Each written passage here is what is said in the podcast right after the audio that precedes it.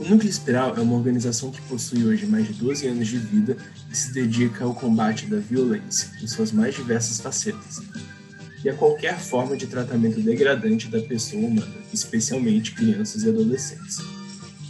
A organização surge do desenvolvimento de um projeto de pesquisa da fundadora do Espiral, Neuza Sawaya.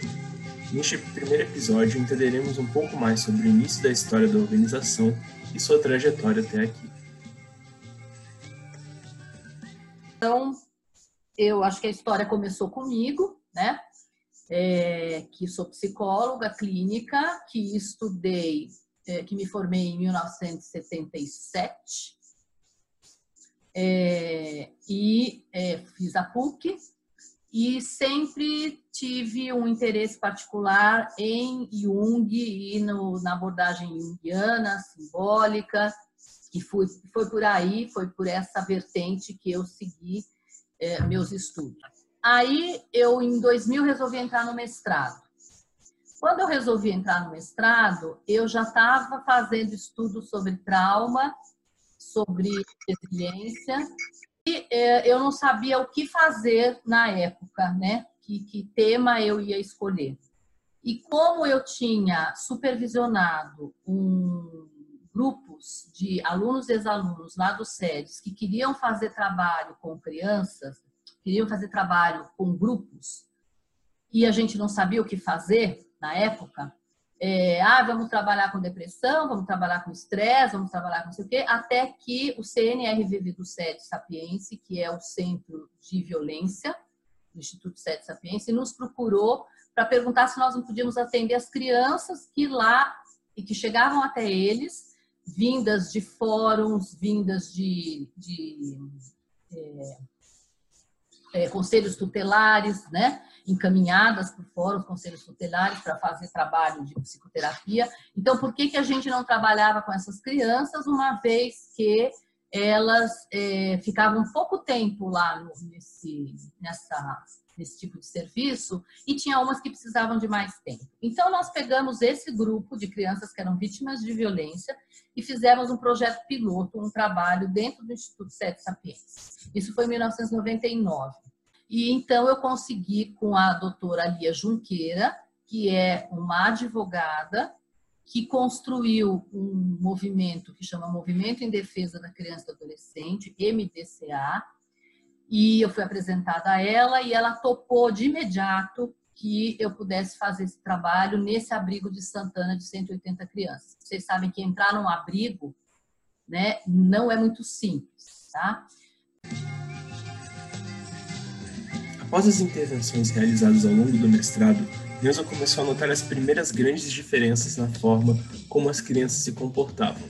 A mudança foi especialmente notável na visão de mundo e na resiliência dessas crianças.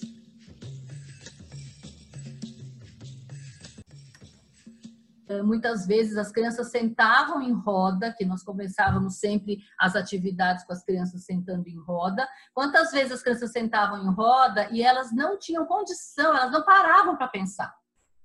Tá? Umas porque tinham deficiência cognitiva mesmo, mas outras porque o próprio mecanismo de sobrevivência e de defesa impedia as pessoas de pensar. Vocês sabem que quando a gente está diante de uma ameaça ou de um trauma, a gente para de funcionar em muitos aspectos. E um dos aspectos é a flexibilidade. Tanto que resiliência é ser flexível, né?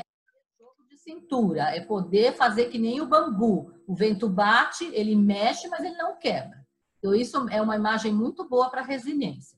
Então, gente, o que a gente percebe é que a habilidade cognitiva das crianças melhorava no decorrer do trabalho. Elas aprendiam a, ah, então você está querendo dizer isso, isso, isso, né? Então, era muito interessante a gente perceber que elas paravam para refletir melhor. Além disso, a perspectiva de futuro das crianças também foi radicalmente alterada. A gente sabe que no trauma a gente perde a esperança no futuro, tá? Muita criança faz assim, ó, dá de ombros e fala: ah, não quero nem saber, né? Se eu bati no outro, se eu não bati no outro, porque já bateram em mim também, eu não quero nem saber. E o que, que você vai ser quando daqui a cinco anos? Ah, não sei se eu vou estar vivo. Né? Muitas crianças respondiam, eu não sei se eu vou morrer com uma bala, que nem o meu vizinho, né? Lembrando-se que naquela época é, eles tinham sofrido, estavam abrigados porque tinham sofrido muitas violências e viviam de comunidades muito carentes e viam morte diariamente na comunidade, né? Então o futuro, quando a gente sofre um trauma, o futuro fica muito restrito, porque a gente não tem mais esperança de que ele seja bom, né? Então, é, ter motivação e ter expectativas positivas são itens muito importantes para eu acreditar que meu futuro é esperançoso. E isso é muito interessante porque a gente perguntava para as crianças o que que elas, o que que aquela figura humana que ela tinha desenhado antes tinha como objetivo, esperança, e depois quando a gente perguntava trabalho, muitas vezes a gente era surpreendido por uma, uma atitude muito mais, uma expectativa muito mais esperançosa, né?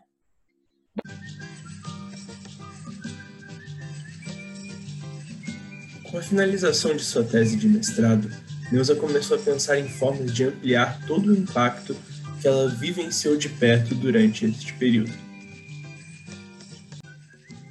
Então, isso que foi da minha dissertação, hoje a gente tem 12 anos de trabalho, né, com tudo registrado em cima dessas avaliações. E do que eu me lembro, posso estar enganada, posso rever, mas do que eu me lembro, continuam sendo autonomia e competência social uh, as uh, capacidades, as habilidades de melhor é, é, resultado. Então, o núcleo espiral começou aí, tá? Quando eu terminei minha dissertação, eu fui até a Lia Junqueira e perguntei para ela e, e agradeci para ela e dei para ela uma dissertação e fiz os agradecimentos, né, é, para ela. E aí ela falou: Neuza, você não vai parar esse trabalho, que esse trabalho é muito legal, é muito significativo. E então ela me chamou para que eu fizesse parte do MDCA, do Movimento em Defesa da Criança e do Adolescente. Isso foi 2003, eu defendi, isso foi 2004. Aí, em 2004, eu ingressei no MDCA como projeto espiral, tá?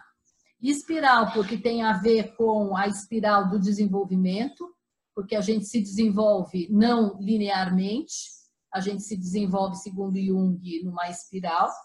Então, espiral é o nome, é esse nome.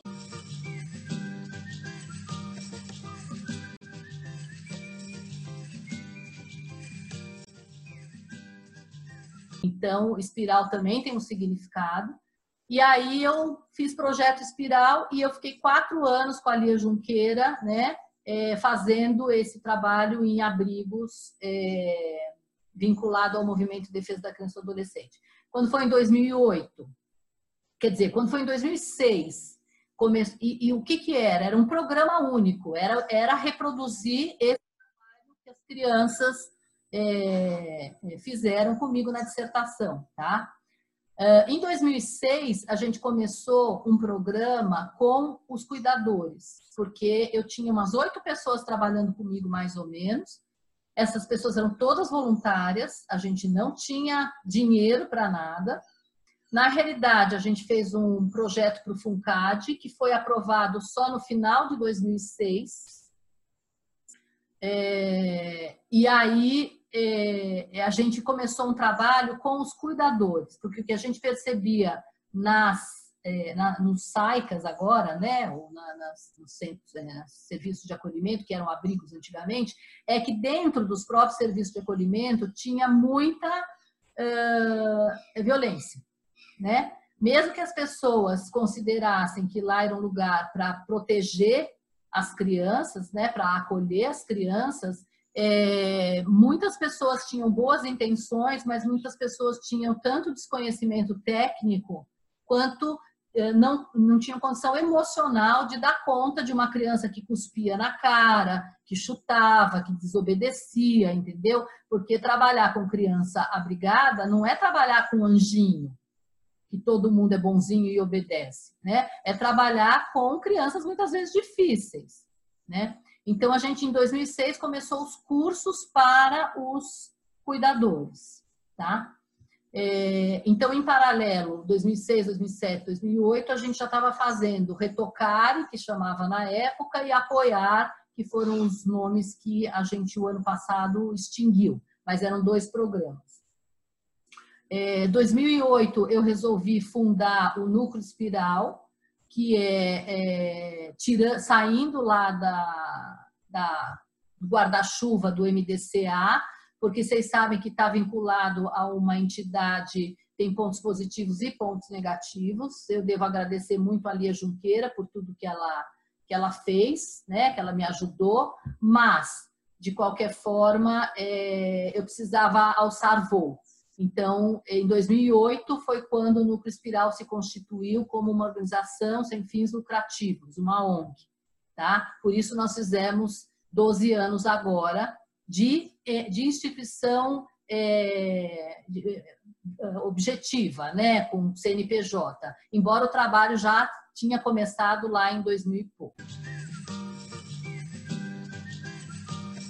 Atualmente, o trabalho do Núcleo Espiral é voltado para a realização de pesquisas em comunidades vulneráveis e desenvolvimento de ações socioeducativas para estimular a resiliência em vítimas de violência. A dissertação foi a pedra fundamental, foi a pedra de início de um sonho, de um projeto. Então, hoje, a gente, nossa missão é desenvolver habilidades de resiliência. Então, a gente faz ações socioeducativas. E a gente, é, a gente tem essa tarefa da pesquisa, o que é bastante interessante a gente fazer um levantamento é, na comunidade dos problemas. Muita gente me dizia, mas Neuza, trabalhar com violência não é tão problemático, ai que coisa mais triste. Eu falo, não é triste se eu olhar para uma criança com todo o potencial que uma criança tem, se eu olhar para um ser humano com todo o potencial que ele tem.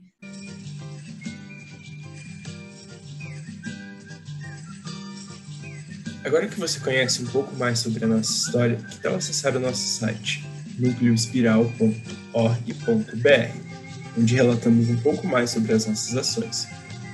Obrigado pela atenção e até o próximo episódio.